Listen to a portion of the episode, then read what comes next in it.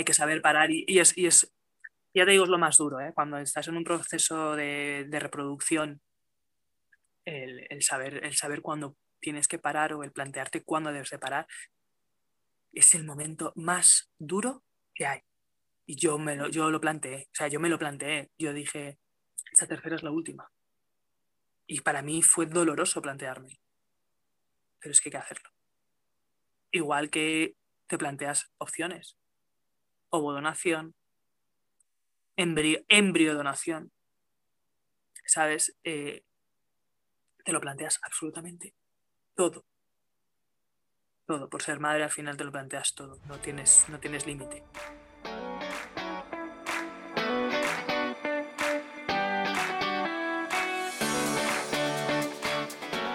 Bienvenida al podcast F de Fertilidad.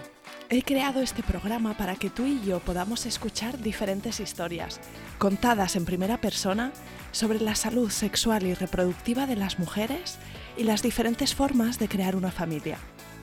No se habla suficiente de este tema, de cómo se vive la infertilidad, las pérdidas gestacionales, las técnicas de reproducción asistida, la medicación, el duelo genético, la crianza monoparental, la fertilidad LGTB, la decisión de vivir sin hijos, los comentarios del entorno, los obstáculos económicos, el estrés o el impacto que todo esto tiene en la relación de pareja.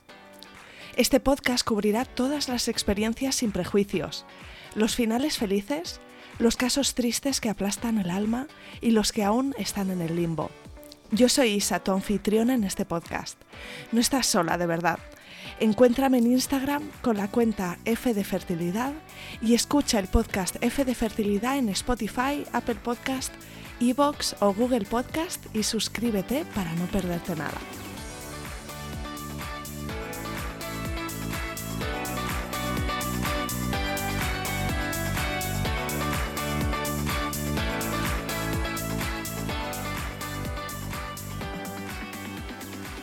Bienvenida Saray y de verdad gracias por venir al podcast. Nada, muchas gracias a ti por invitarme. Tengo muchas ganas de escuchar, antes de empezar con ello, pues que me expliques un poquito de ti, no sé, de cuántos años tienes, de dónde eres, dónde vives, cuántos sois en vuestra familia. Tengo, mi nombre es Saray, tengo 34 años, 35 me ha mi madre, que está por aquí, me ha dicho 35, no 34, 35. Ay, 35. vivo en el Molar, en la Sierra de Madrid. Pero bueno, soy, soy valenciana, sí, de la Terreta. Eh, mi marido igual. Eh, bueno, por motivos de trabajo me propusieron venirme a Madrid y nos echamos la manta a la cabeza y hace 10 años que estamos aquí. Estamos, como que yo siempre lo digo, estamos, estamos solos de, de familia, pero no solos de amigos, ¿no? Entonces hemos hecho muy buenas amistades aquí y bueno, y al final, bueno, nos compramos un piso y hemos hecho aquí... Aquí habéis formado una familia, ¿verdad? que eso también es un, punto muy significativo. Háblame un poquito de este camino hacia la maternidad, cómo fue en vuestro caso y, concretamente en, en, ti, ¿no? Si siempre habías deseado ser mamá, si fue algo que te surgió pues llegada a un cierto momento y cómo lo hablasteis con tu pareja. Pues a ver, nosotros eh, lo que sí que teníamos claro es que teníamos que estar, eh, bueno, siempre al final cuando empiezas con una pareja es muy pronto, ¿no? Pero cuando van pasando los años, pues eso, ya te planteas, bueno, pues si me caso, si no me caso, eh, pues familias, y entonces los dos sabíamos que, queríamos tener familia, ¿no? Entonces lo que sí que teníamos claro es que, bueno, cuando nosotros nos vinimos a vivir a Madrid, eh, nuestra situación económica familiar era muy, muy al límite, muy al límite. Eh, solo estaba mi sueldo, era un sueldo muy, muy bajito, bueno, nos tuvieron que ayudar mm, familiares y demás, entonces queríamos ir, ir poco a poco. Entonces, eh, pues eso, nos casamos, ¿vale? Porque sí que soy una, soy una clásica en ese aspecto. Necesitaba, sobre todo, la fiesta, ¿no? La, fiesta, el sentimiento, el todo. Entonces, yo lo recuerdo súper bonito, eh, lo disfruté al máximo Y al final fue una, fue una reunión con la gente que queríamos y eso es lo, lo que yo creo que de estas, de, de, pues eso, del tema de las bodas es lo más importante, ¿no? Que, que al final reúnes a la gente que, que de verdad quieres. Entonces nosotros enseguida después de casarnos empezamos a buscar niños y bueno, fue, fue muy duro porque después de año y medio eh, íbamos, yo entre, bueno, entre menstruación y menstruación siempre, siempre sangraba. Entonces estaba un, poco, estaba un poco preocupada. Yo llevaba muchos años con el parche anticonceptivo y estaba asustada por si eh, pasaba, me pasaba algo, ¿no? Por haber eh, abusado tanto de, de, de la de, de, hormonarme al fin, ¿no? Al final y al cabo. Entonces, eh, bueno, nos fuimos a, a, un ginecólogo, me hicieron unas pruebas de antimuleriana y tengo la, la reserva ovárica muy, muy, muy, muy baja. Entonces eh, nos dijeron que, bueno, que, que, mi porcentaje de ser madre de manera espontánea, no voy a decir natural porque no me gusta nada eso, esa, esa, esa palabra, que al final mis niñas son igual de naturales que todos los demás, ¿no? Y mi embarazo ha sido incluso más natural que, no, pero sí espontáneo, sí me gusta utilizar esa palabra. Entonces, eh, bueno, me dijeron que mis posibilidades eran muy, muy, muy escasas, o incluso había meses que nula. Entonces, claro, el palo, claro, fue muy grande. ¿Cuánto tiempo, dices que después de un año y medio de intentarlo empezasteis a, a, mirar quizá médicos y tuviste que hacer muchas pruebas antes de que te dijeran esto y alargar mucho? Pues esa... mira, eh, no, porque eh, cuando, cuando tenemos, bueno, cuando el, el, el, motivo es la baja reserva ovárica, eh, cuando te hacen una ecografía, te dicen, bueno, pues vente, es, es de los primeros ¿no? que, que, que, que, suelen descartar. Entonces, claro, al contarme los folículos en eh, dos días, creo que las pruebas son entre reglas, bueno, no me acuerdo exactamente, ¿no? Pero cuando me contaron los folículos vieron que, que no, que no Había pocos, sí, sí, sí. Efectivamente. Y luego uno de mis ovarios, tengo un quiste muy, que, que, me, que me abarca todo lo que es el ovario, es un quiste de agua. Y yo lo llevo muchos años, entonces ese, ese ovario no... No es productivo. Vamos, no sí. es productivo, efectivamente. Tú, por lo tanto, eh, todavía esa reserva pues, pues baja más, ¿no? Entonces sí que es verdad que, que nosotros... Eh, cuando yo empecé pues eso, a buscar bebés y demás, o sea, buscar familia, yo empecé realmente a preocuparme por esos sangrados que yo tenía entre reglas. Porque es lo que te decía antes, ¿no? Yo, yo, mm, vamos, yo se lo preguntaba, oye, cuando si llevas el parche, esto es normal. Pues no, hombre, no es normal. Entonces, claro, tú ahí empiezas, ¿no? A pensar. Dices, jo, es que ya me he quitado el parche, esto no me debe estar pasando.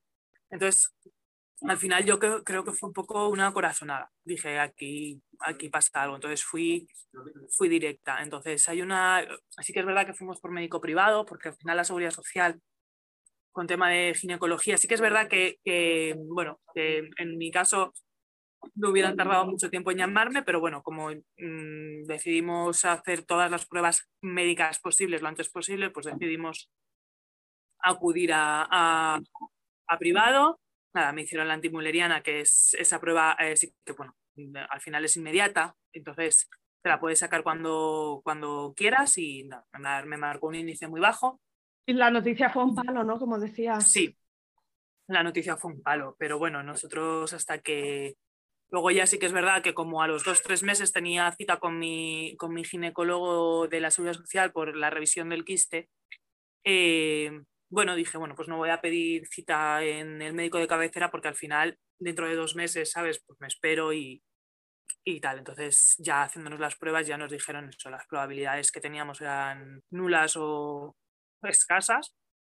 Fue un jarro de agua fría tremendo, porque eh, siempre, ya, ya te digo, desde que desde que llevábamos un tiempo, pues eso, mi pareja y yo, pues siempre habíamos querido tener familia. Entonces, el, el verte con esa situación es complicado. Es complicado y, el pensar, el decir por qué a mí, o sea, es la primera pregunta que se te pasa por la cabeza, ¿no? El por qué a mí. No, entonces luego, pues eso, luego parece que, que, que todo se, contra, se, ponga en contra, ¿no? Eh, te dicen esto y solo ves carros, solo ves carros por todos los lados, no hay gente mmm, paseando normal, son todo gente con carros. Luego, pues eso, en la tele, pues las noticias, ves, por ejemplo, y es que me acuerdo perfectamente, ¿no? A la semana o por ahí de decirnos que eso, que, bueno, que mis posibilidades de quedar embarazada eran muy, muy pocas. Salió una noticia en, en televisión que habían encontrado a un bebé en, una, en un contenedor de basura, que entonces esas cosas dices, eh, mm, y yo que lo quiero tanto, esta persona, ¿por qué sí? Y esta persona, ¿por qué sí y yo no? Esta que no lo quiere y, los deja en un cubo de basura y yo que lo estoy deseando no puedo, ¿no? Es, es complicado y es un trabajo mental y una carga mental muy dura. ¿Y el médico que os dijo esto os dio alguna alternativa o alguna cosa que, os abrió posibilidades? Sí, nos dijo que bueno, que, bueno, que por medio de la fecundación in vitro, que no era, mm, no, o sea, no, ya, no se trata de, ya no se trataba de calidad ovárica, ni de edad, y ni de endometrosis, ni de ningún problema. Entonces, que al final el que yo produjera pocos óvulos no significa que no fueran buenos. Entonces sí que es verdad que, claro, dice, claro, es que tú date cuenta, todos los millones de espermatozoides se tienen que cruzar. Dice, dice una mujer se quede eh, embarazada espontáneamente, creo que están en un 30%. Dice, fíjate, es poco, es muy poco. Dice, pues tú todavía tienes menos. Entonces, si tú a ese poco le sumas, dice, entonces, y luego aparte es que, digo, ya, pero es que yo soy joven y tal, dice, no, no, vamos a decir, las mujeres su edad más fértil es de los 15 a los 25. Entonces, a partir de ahí todo va cayendo. Entonces, al final, eh, nos creemos que, que, estamos en la mejor edad y, realmente la, biología es la que es y nuestro cuerpo es lo que es. Entonces, no es tan fácil. Entonces, eh, lo que sí que teníamos claro es que, bueno, que, el tema de meternos en, un, en, una, bueno, en una in vitro privada, en una clínica privada, era muy costoso para nosotros. Y bueno, decidimos esperar a que nos llamaran de, de, La Paz, porque me, nos derivaron a La Paz. En pleno de esta aborigen de sentimientos, de lloros, de tal, eh, me dio un brote de psoriasis tremendo, malísimo, de los nervios, de los disgustos. La ansiedad que genera toda esta situación. Sí, sí, impresionante. Y bueno, después de, de, ese brote, bueno, decidimos tomarnos las cosas un poco con, otra filosofía. Nos fuimos a, de vacaciones a la playa a descansar y justo eh, terminando el viaje eh, nos llaman de La Paz. Habían pasado, bueno, habían pasado, sí que es verdad que habían pasado meses, pero bueno, tenían un poquito parado porque mientras estás con los brotes de psoriasis y poniéndote el tratamiento y las lámparas de luz no es conveniente hacer ningún tratamiento de fertilidad. Bueno, y decidí primero estar bien yo y enfrentarme a todo esto porque iba a ser duro. Bueno, pues me llamaron, justamente terminé el tratamiento, me llamaron a poquito, yo creo que al mes y poquito. Me dijeron que, bueno, que, querían, pues eso, tomarnos las notas, ver qué pruebas llevábamos. Entonces, eh, nos, nos llevaron, además, el médico de, la seguridad social eh, me, fue pidiendo pruebas que sabía que me iban a pedir en, la paz y así ya las teníamos adelantadas, cariotipos, eh, espermograma, todo. Se abre todo un nuevo vocabulario, ¿verdad? Te empiezan a hablar en, una, en, una, jerga, un idioma completamente nuevo y hay un montón de cosas que aprender totalmente. además me decía el ¿ves los folículos? Digo, pero son óvulos. Y me decía, no, eso es lo que, claro, tú lo estudias cuando eres pequeño, ¿sabes? Cuando estás en el instituto, pero luego es como que las cosas se te van olvidando, ¿no? Y bueno, la verdad es que eso es lo que dices, ¿no? Un montón de, un montón de, un montón de, mm, de palabras nuevos, ¿no? Un, montón de, de, no sé, de experiencias, de situaciones. Ves que conoces muchísima gente, cada uno con un problema diferente, o sea, es impresionante. Entonces, eh, yo me acuerdo la, nosotros, yo me acuerdo la primera vez que, que llegamos a consulta. Eh, y lo primero que me dijo la doctora fue, no sois los únicos, no estáis solos, esto es más habitual de lo que os creéis. Claro, en ese momento empiezas a ser un poco consciente de que efectivamente hay muchísima gente que no, que no puede y que decide pues que venga como pueda o como quiera, y, pero que, hay otras personas, pues bueno, que decidimos, eh, nuestro, nuestro sentimiento de ser madre es tan fuerte que, decidimos eh, meternos en, en, todo este, en toda esta aborigen, ¿no? Y bueno, eh, las, bueno teniendo en cuenta que, que, al final mi reserva es baja, mi factor, mi peor factor es el tiempo. Conforme va pasando tiempo, eh, todavía van quedando menos. Entonces, es un problema. Entonces, eh, por esta situación, eh, en, La Paz tenemos, alta, tenemos prioridad alta. Primero van los pacientes de bueno, oncologías y luego las, personas con baja reserva. la, media, la media de tiempo que, solemos pasar las personas que tenemos la, la reserva várica baja es de cuatro meses. Entonces, claro, cuando te dicen cuatro meses parece que, que ya no lo ves tan lejos, ¿no? Porque la gente, uff, yo he estado dos años, yo he estado en lista de espera dos años, un año, entonces claro, estás como de, uff, yo no puedo esperar dos años. O sea, yo no, no, no, no, no, no puedo, no, no, no tengo tiempo, ¿no? tengo tiempo. Entonces, claro, cuando me dijeron La Paz, bueno, son cuatro meses, respiré eh, aliviada y dije, bueno, esto empieza para, para adelante, ¿no? Y bueno, pues eso, el tema de pincharte las hormonas, porque además, claro, es un proceso de, me coge, pinchate tal día, luego tal, o sea, es un proceso muy, muy... Muy intenso en el que tienes que estar como muy pendiente, ¿verdad? Luego además te puede afectar físicamente, no sé si en tu caso... No, yo, yo gracias a Dios físicamente no, no me afectó tanto, sí que es verdad que soy una persona que, que al final me cuido bastante la alimentación y bueno, tenía claro que, que el tema de la, de hormonarme y el peso iban ligados de la mano y, y corté en ciertas cosas, cambié un poquito de hábitos y demás. Y bueno, sí, que es verdad que gracias a Dios no, no cogí, no, físicamente no, no, fue un cambio, no fue un cambio, ¿no? pero el mental es más que nada porque es lo que dices, ¿no? Son, muy, son muchas instrucciones y tienes que ser muy, muy precisa. Entonces, eh, tema de recargas, a cuánto recargo, a cuánto dejo, a cuánto me pincha, no me, puedo olvidar ni un día de esto, porque en cuanto te olvides de uno, ya no vale para nada el tratamiento, entonces será como todo mucha presión, ¿no? Bueno, en ese, en ese, en ese primer ciclo eh, me sacaron cuatro, cuatro óvulos. Fíjate, de lo que, fíjate hasta qué punto, ¿no? La gente, la gente con a lo mejor problemas de endometrosis que no tienen baja reserva, eh, tienen 8, 9, 8, 9 al final del camino, ¿no? Que, pueden congelar, que pueden tal. Yo, me, yo saqué 4 nada más.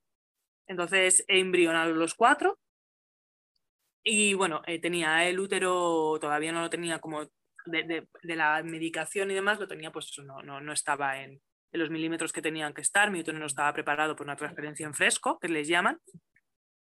Y eh, bueno, pues fue, fui para criogenización, ¿no? O sea, para, congelarlos. Em, nos llaman, habían salido adelante, súper contenta. Bueno, pues dentro de cuatro, días, cuatro, cinco días, que es cuando los embriones a los cinco días se consideran blastos y hay muchísimas posibilidades de que, de que se queden contigo. Em, bueno, me llamaron y me dijeron que no habían sobrevivido ninguno de los cuatro. Vaya. Entonces mm. fue un palo, fue un palo muy, muy gordo. Y eh, entiendo que los médicos te estaban, te estaban tratando súper bien. No sé si hacen también un control de las expectativas, ¿no? ¿Y cómo sí, sí, ¿Mm? sí. Sí, Ellos al final, eh, yo sí que es verdad que en, todo momento, eh, por el Departamento de Reproducción de la Paz, me he sentido súper querida, súper acompañada, eh, les preguntas cualquier cosa, les mandas un email, te contestan, te llaman. Eh, unas personas, bueno, o sea, la humanidad que hay eh, en ese departamento es, es impresionante. Entonces, la verdad es que yo, yo me sentí muy querida, muy acompañada en el camino y, bueno, y al final em, cuando nos dan la mala noticia, eh, primero que me dicen es no te preocupes, no me, te preocupes, eh, eres muy joven y esto es, esto es, el, esto es el, el comienzo. Eh, entonces dije, pues bueno, para adelante, ¿no? Entonces a mí lo que realmente me podía calmar esta situación es, yo le decía a Raúl, bueno, por lo menos no han llegado a implantar nada. Es decir, el hecho de a lo mejor implantar, que luego abortar, y digo, a mí es, digo, madre mía, eso sí que debe ser realmente mm, una pena, ¿no? Yo por lo menos no he pasado por, ese, por ese proceso, no he estado embarazada en ningún momento, ¿no? Eh, llegó el COVID, fui de las primeras remesas en caer. que luego... ¿Se paró el proceso? Se paró, sí, sí, sí, se paró, se mm. paró la paz, la paz paró todo aquello que no fuera, que no fuera prioritario y evidentemente eh, se estaban perdiendo, se estaban jugando muchas vidas humanas y bueno, a mí me llamaron personalmente, a bueno, a todas las que estábamos, a todos que, los que estábamos en los procesos de, de reproducción nos llamaron personalmente explicándonos la situación, lo entendí perfectamente. Eh, me acuerdo que les, que les agradecí todo lo que estaban haciendo por esta sociedad y por todas las personas que, estaban ingresadas, que al final consideraba que, bueno, que su deber es salvar vidas y al final, bueno, y, me, dijeron pues eso, que, sabíamos que era positiva en COVID. Eh, no sabíamos cómo afectaba a los embarazos, no sabían cómo afectaba a los bebés y al final le dije a mi marido, algo o alguien sabía que no era el momento. Yo soy, yo soy muy de creer, ¿no? De, de, de todo pasa por algo tanto las cosas buenas como las cosas malas. Entonces, esto no tenía que pasar en ese momento y porque no sabemos lo que hubiera pasado y, ya está, ¿no? Terminó el, bueno, terminó, no, bueno, terminó, no, nos, ya nos dejaron salir al, mundo. Sí, terminó el confinamiento ese primero tan intenso que, que estábamos todos. Efectivamente. Volvimos a retomar Y bueno. Eh, ¿La segunda vez lo viviste como era, que era más fácil porque ya lo conocías o, había una parte que era incluso como más complicada? No, em, lo que pasé con mucho miedo. Miedo de que volviera a pasar lo mismo, eh, miedo por la situación que estábamos viviendo en ese momento también. Eh, pero no sé, sí que es verdad que esa segunda vez yo estaba ilusionada, pero no era ni la primera, no era la, primera ilusión de, de, ese, de, ese, primer ciclo, ¿no? No sé, algo, algo, yo ahora lo pienso y digo, algo no, no, en, en mí no, no sabía o, intuía que, no iba a ser el definitivo, ¿no?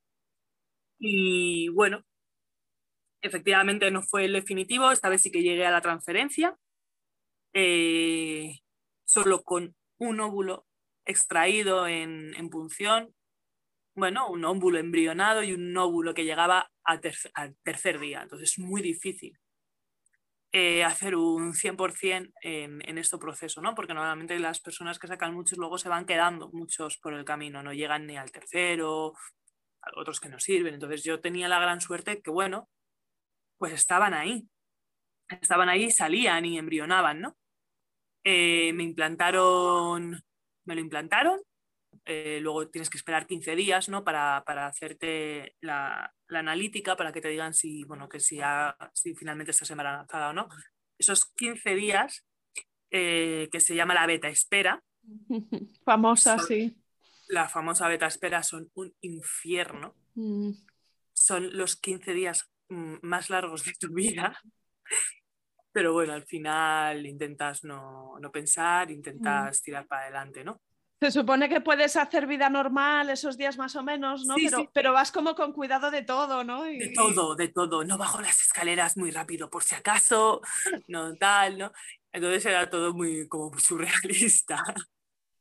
Eh, bueno, y, y, llegó el día de la, beta, de la beta, fui y me llamaron por la tarde y me dijeron que había dado positivo, pero estaba embarazada, pero eran niveles muy bajos. Por lo tanto, ese embarazo no llegaría a buen puerto o sería un embarazo ectópico, que son los que se gestan en, las trompas, ¿no? Entonces, eh, bueno, me quedé otra vez chafada porque, bueno, ellos me dijeron que, bueno, que sí que está embarazada, pero que, que no, muy, vamos, que no iba a salir adelante. Me volvieron a repetir la beta, esperaban, esperaban que, ese, número de beta bajara y al revés, empezó a subir, a subir, a subir, a subir, a subir, a subir, a subir. Bueno, me hicieron la ecografía, me dijeron que sí, que estaba embarazada y que tenía, que bueno, que no era buena.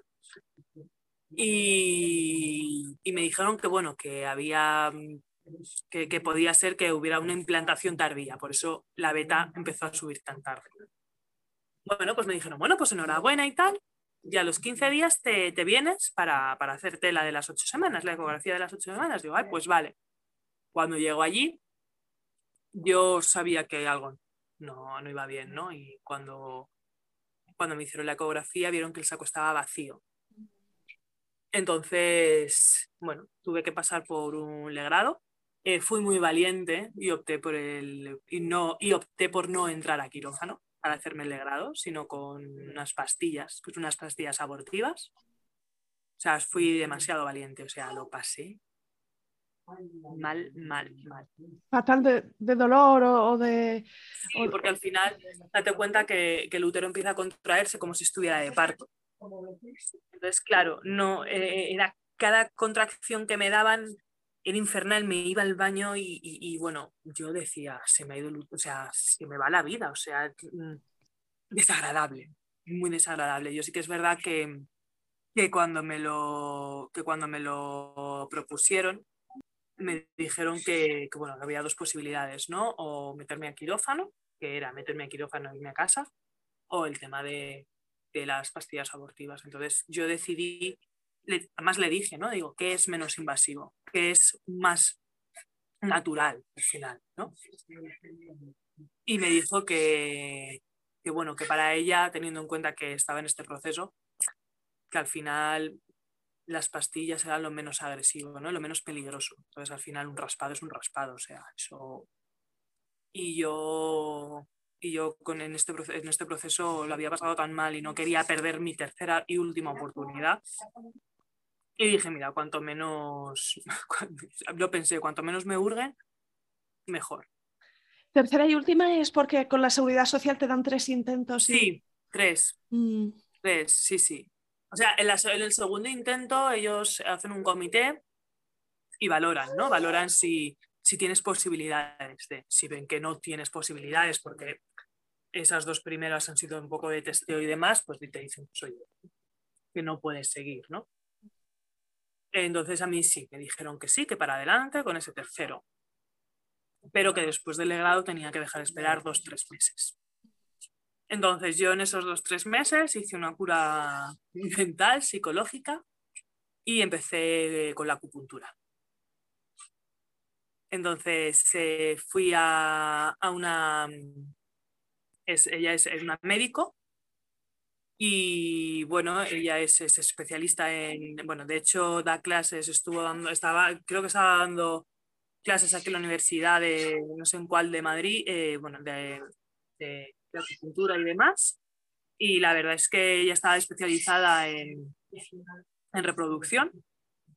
Y bueno, la verdad es que iba muy contenta, iba bueno, al principio me daba un poco de, mm, nunca había probado acupuntura y esto, tal, no sé, el, el, tema, a mí la verdad es que me decían, no da miedo las agujas, digo, no, a mí las agujas no, a mí me da miedo lo que pueda, no sé, si me pinchan aquí, muevo el brazo, no, no, no sabía, ¿no? ¿no? No tenía yo muy interiorizado. Iba feliz, súper contenta, y cuando ya me citaron para, para, la tercera, para el tercer ciclo, Además, me acuerdo perfectamente que me dijo, cuando entré por la puerta, me dijo la chica, ¿cómo estás ahora y cómo te encuentras? ¿no? Y le dije, bueno, me ha costado mucho, me está costando ahora un poquito menos. Entonces me cogió de la mano y me dijo, si no estás preparada, si ves que todavía mentalmente estás eh, tocada, lo dejamos para cuando tú necesites. Qué amor de mujer, ¿verdad? Sí, sí, sí. Ya te digo que es que eh, todas, las, todas las ginecólogas de reproducción de La Paz, o sea, me trataron, o sea, siempre con un cariño. Además, ¿sabes lo que pasa? Que, que sobre todo en el segundo, en el segundo intento, en el segundo ciclo, fue después del confinamiento, yo tenía que pasar sola a todas las consultas. Yeah. Mm -hmm. Yo tuve que pasar sola a la consulta donde me dijeron que, que, sí, que había un embrión, que estaba agarrado, y tuve que pasar sola a la consulta donde me dijeron que estaba vacío. Mm. Sí, y es en esos duro. momentos es durísimo. Son muy duros. Sí te encuentras muy solo, ¿no? Pero sí que es verdad que, que, que cuando te dicen, te, además me acuerdo, ¿no? Me cogió de la mano, me miró a los ojos y me dio la mala noticia, ¿no? Pero entonces te sientes sola, pero no, no con, esa, con ese cariño que transmiten, ¿no? No te sientes tan, al final, tan, tan, tan sola, ¿no? Tan, tan desamparada. Y entonces le dije, cuando me dijo, oye, si quieres podemos esperar, si no estás preparada, y le dije, adelante. No sé, algo sabía que tenía que ser ese momento, ¿no? Adelante. Y dije, mira, si espero no voy a encontrar nunca el momento de volver a empezar, me habéis llamado ahora, eso es porque algo o algo, o alguien quiere que este intento sea ahora, y vamos para adelante con todas. Pues entre acupuntura, que yo también le tengo que agradecer muchísimo, porque soy de las personas que cree que sin, que sin ese apoyo no hubiera, no hubiera conseguido. Eh, bueno, pues fue, además es que tenía anécdotas, tengo anécdotas súper curiosas. Eh, pues yo, resulta que, bueno, que me eh, sacaron, me sacaron solo dos óvulos, muy, muy, muy justos, Ah, y me dijeron, en La Paz las implantaciones no son múltiples, no, ellas te implantan solo uno, por el riesgo de, de, un embarazo múltiple, porque al final no es que, ay, qué bonito, un embarazo múltiple, no, no, perdona, es que es un embarazo de riesgo, es muy, es, es hay que cogerlo con pinzas, ¿no? Y, y, ellos siempre implantando uno en uno, pero me cogieron y me dijeron, mira, Sarai, eh, solo hemos sacado dos óvulos, teniendo en cuenta tu primera experiencia que no llegaron a, congelar y teniendo en cuenta la segunda, vamos a implantar los dos para que se ayude. ¿No? Si te quedas, sabemos que es porque uno ayuda al otro a cogerse, ¿no? Dice, pero sabes que, sabéis que hay aquí un posible riesgo de, de embarazo gemelar. Entonces nos miramos, miré a mi marido y le dije, pa'lante, y me dijo, pa'lante. y, tiramos, y tiramos con todas las consecuencias, ¿no? Bueno, pues yo me acuerdo que a los, a los cinco o seis días de, hacerme la transferencia, yo iba, ¿no? Yo iba para que ellos, ellas me, siguieran pinchando para, eh, para que mi útero fuera funcionando para aceptar ese, ese embrión, ¿no? Y yo me acuerdo que me, que me, tocaron me, me tomaron el pulso y bueno, y me dijo, bueno, pues cuando hasta aquí hemos terminado para el tema de la aceptación del embrión y que tu útero pues tenga más facilidades de tal, dice, y bueno, y el día de la beta nos llamas. Digo, ah, pues vale. Bueno, ese día me lo cogí de vacaciones en el trabajo, dije que necesitaba estar, estar con, mi, con mi marido y vivir el momento los dos juntos porque no lo habíamos podido hacer. Eh, siempre hay recomendación a aquellas que estéis en beta, espera, nunca os hagáis un test de orina antes de lo que toca. siempre esperar a la beta, ¿no? Es, yo esperé, o sea, yo el mismo día. Hay, hay muchas, que, hay, hay muchas chicas que, que, van a la beta, se hacen la analítica de sangre y llegan a casa y se hacen un test. Mm. Yo no, yo necesitaba... Confirmación más firme, ¿no? Un resultado más... Yo no, claro, eh, más firme, algo, algo real, ¿no? Una, análisis, una analítica al final es, es algo que, que, que, que, está, ¿no? Y, y, creo que yo también, eh, después de los palos que, que eh, las, las gines de, de, reproducción, los palos que, con los que han pasado conmigo, ¿no? Yo creo que si dije, bueno, si esto es una buena noticia, eh, que sean ellas, ¿no? que sean ellas quien me las den por primera vez y que, que, sepan y que vean mi reacción, ¿no? mi sentimiento. ¿no? Y me acuerdo que estábamos en el, en el sofá. Eh, ese día creo que fue la, el presidente, no sé si fue el presidente del gobierno, la presidenta de la comunidad, a La Paz.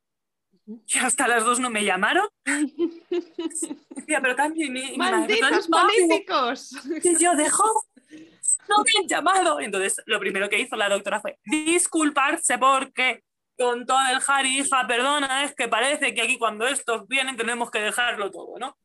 Eh, disculpa y tal. Bueno, me llamó la, la, la jefa del departamento de reproducción porque me dijo que quería darme ya la noticia. Me preguntó si me había hecho la beta y le dije que no. O sea, que me avisó y me dice, bueno, te has hecho, yo seguro que ya te has hecho el test de orina. Y yo, que no, que no, que no me lo he hecho. ¿Me lo estás diciendo en serio? Que sí, que sí, que yo quiero que me lo digáis vosotros, que yo no me quiero que yo. Y me dice, bueno, pues nada, enhorabuena, estás embarazada y, y tal. Mira, ¿sabes ese sentimiento de ya está? lo, lo hemos conseguido, ya está aquí. Tú sabías por dentro que esta vez sí, ¿no? Que esta vez era diferente. Sí. De hecho, yo me acuerdo cuando me implantaron los, los dos, a los dos días llegué a casa y no sé qué me dio por, por buscar carritos gemelares. le mandé una captura de pantalla a mi hermana y le dije, me estoy haciendo ilusiones y me están quedando preciosas. y luego, ¿sabes? Esa sensación, yo, yo, yo, yo funciono mucho por sensaciones, ¿no? En los otros, en, el otro, yo me tocaba la, decía así y bueno, le hablaba, le decía, pero esta vez yo me, me, me, tocaba la tripa y se me erizaban los, se me erizaban los, el vello. Mm. Y me recorría un escalofrío por la espalda. Entonces yo decía, ostras, ¿sabes? Era de, qué, qué raro, ¿sabes? No, no, no, me había pasado nunca, ¿no? Estaba así, me tocaba, le hacía así, les decía cosas y, y me, me recorría el cuerpo, ¿no? Y una sensación muy, muy, muy rara. Pero ves, este, este tercer ciclo lo afronté de manera diferente. Lo afronté con una ilusión inmensa, con una alegría impresionante. Y yo decía a mi marido, yo creo que esta vez sí. Creo que esta vez es la nuestra. Que ya desde esa noticia, incluso antes de ver la ecografía tú tenías una, una, seguridad así interior, ¿no? Como, como notabas una energía diferente. claro, yo, yo, me tocaba la tripa y me recorría un, vamos, un escalofrío desde, vamos, por toda la espalda. Por toda la espalda y se me erizaba el vello y yo decía, ostras, esto tiene que, esto tiene que significar algo, ¿no? Esto tiene que, que ser algo, algo, algo tiene que pasar. Bueno, me, le dije que, que le pregunté por el número de beta, que por el número de beta seguramente fuera uno, pero que estaba justo en el día límite para, para ver si subía o subía. Bueno, pues llegué y le dije a Raúl, bueno, pues si es 1-1, pues no pasa nada. Y me decía, pero claro, queríamos tener, a mí, de por mínimo dos, ¿no? Siempre hemos querido mínimo dos. Pero yo le dije, mira, yo no puedo volver a pasar por esto mentalmente. Esto es, es muy duro, hay que tener mucha fuerza para, para afrontarlo y también hay que tener muchísima fuerza para saber cuándo parar es muy importante. Igual que tienes que tener fuerza para empezar, tienes que ser fuerte para, para asumir y para Es lo más complicado.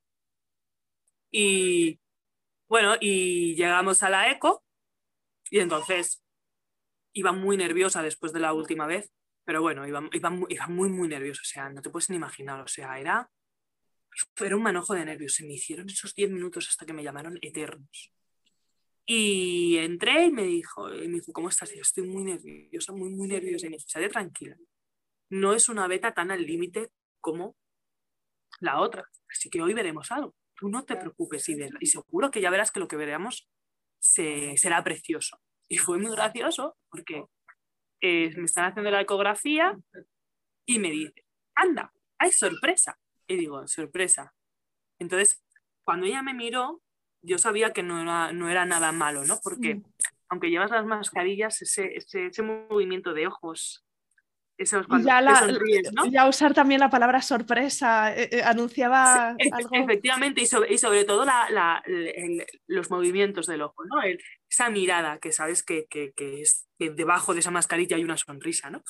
Y me dijeron, hay dos, mira, no he llorado más en mi vida. Todo el mundo me dijo, no estabas, cómo que digo? No, no, no, no. O sea, era la persona más feliz en ese momento. O sea, era la persona más, más, más, más feliz en ese momento. O sea, una sensación preciosa. Y cuando bajé, más estábamos solos, estaba yo sola, ¿no? Y entonces cuando bajé, le dije a mi marido que se han quedado los dos. ¿Cómo que se han quedado los dos? Sí, que se han quedado los dos. Pero estás de coño. Que no, que no. Que, que hay dos. Pero luego uno se va, digo, que no se va nadie a ningún sitio. y se han quedado los dos. Era un poco, ¿no? Un poco, un poco show. Un poco show y un poco shock, las dos cosas. Y la verdad que, bueno, eh, yo sé que es verdad que, que en, esa, en esa cita les pedí por favor que, que, me dejaran en la paz. Independientemente, y le dije, no, no, o sea, no quiero que me lleve el embarazo en otro sitio, quiero, quiero, quiero estar aquí en la paz. Y me dijo, no, si es que ya eh, con el tema de embarazo gemelar ya tienes que estar aquí, sí o sí, no hay otro. Entonces me derivaron a, embarazos de, riesgo, porque además me con, bueno, sí, sí, bueno, la conoceréis, ¿no? Es una eminencia con la doctora de la calle. Mm. Bueno, pues tuve es, la... Es la responsable, bueno, tiene varios libros, ¿verdad? Y, trabaja en La Paz y debe ser la responsable del departamento. Es responsable del departamento de alto, sí, de, alto riesgo, ¿no? Y bueno, es, es, bueno, es, un, es puro amor, o sea, vamos muy asustadas. Eh, ella también lleva muchos casos de, infección por citomegalovirus, que, que, desde aquí un llamamiento, por favor, a hacerlos, haceros las analíticas y pedir siempre que es de los, los marcadores de citomegalovirus, muy importante. Entonces ella obliga al, hospital a hacer estos marcadores en todas, ¿no? Y, muchas, y cuando hay infecciones de citomegalovirus los lleva ella directamente, ¿no? Y la tranquilidad que transmite, ese cariño con el que nos trata, ese amor por su trabajo lo transmite, ¿no? y la verdad es que yo estoy, bueno, encantada de, de tener a una persona así, de, que, de, que haya, me acompañado, de que me haya acompañado en este camino una persona así, ¿no? Qué bonito, Saray. Pues con eso nos vamos a despedir. De verdad, te doy las gracias yo a ti por compartir con tanto detalle y tanto cariño y, con tanta dulzura todo el proceso, porque es verdad que, que a mí me has transmitido una, una vibración estupenda, siendo que tu historia no es de las fáciles ni de las espontáneas, de, las bonitas. De mucha lucha y, y de ilusión y de, y de trabajo personal. Eso que has dicho de de saber dónde soltar, ¿no? Cuando tienes hay que, saber, parar. Cuando parar. Hay que saber parar y, es, y, es, ya te digo, es lo más duro, ¿eh? Cuando estás en un proceso de, de reproducción, el, el, saber, el saber cuándo tienes que parar o el plantearte cuándo debes de parar, es el momento más duro que hay. Y yo, me lo, yo lo planteé, o sea, yo me lo planteé, yo dije, esa tercera es la última. Y para mí fue doloroso plantearme. Pero es que hay que hacerlo. Igual que te planteas opciones. Ovodonación, embrio, donación ¿Sabes? Eh, te lo planteas absolutamente todo. Todo. Por ser madre al final te lo planteas todo. No tienes, no tienes límite.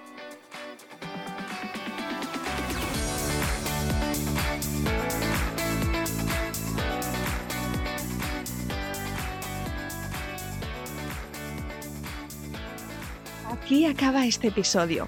Si te ha gustado, suscríbete al podcast en Spotify, en iTunes, en Evox o en Google Podcast. Encontrarás una estupenda biblioteca de relatos de otras mujeres y algún hombre que han transitado o están transitando el camino de la fertilidad. Mi deseo es que escuchar sus experiencias te empodere y te ayude en tu propio camino. Será genial si conectas conmigo en Instagram. Sigue la cuenta F de Fertilidad. Ayúdame con esta misión de arrojar luz sobre experiencias reales o simplemente recomiéndale el podcast a alguna amiga a quien creas le puede interesar. No dejes de escribirme un mensaje directo en Instagram, la cuenta es F de Fertilidad y me encantará saber de ti. Cuídate mucho, nos vemos la semana que viene.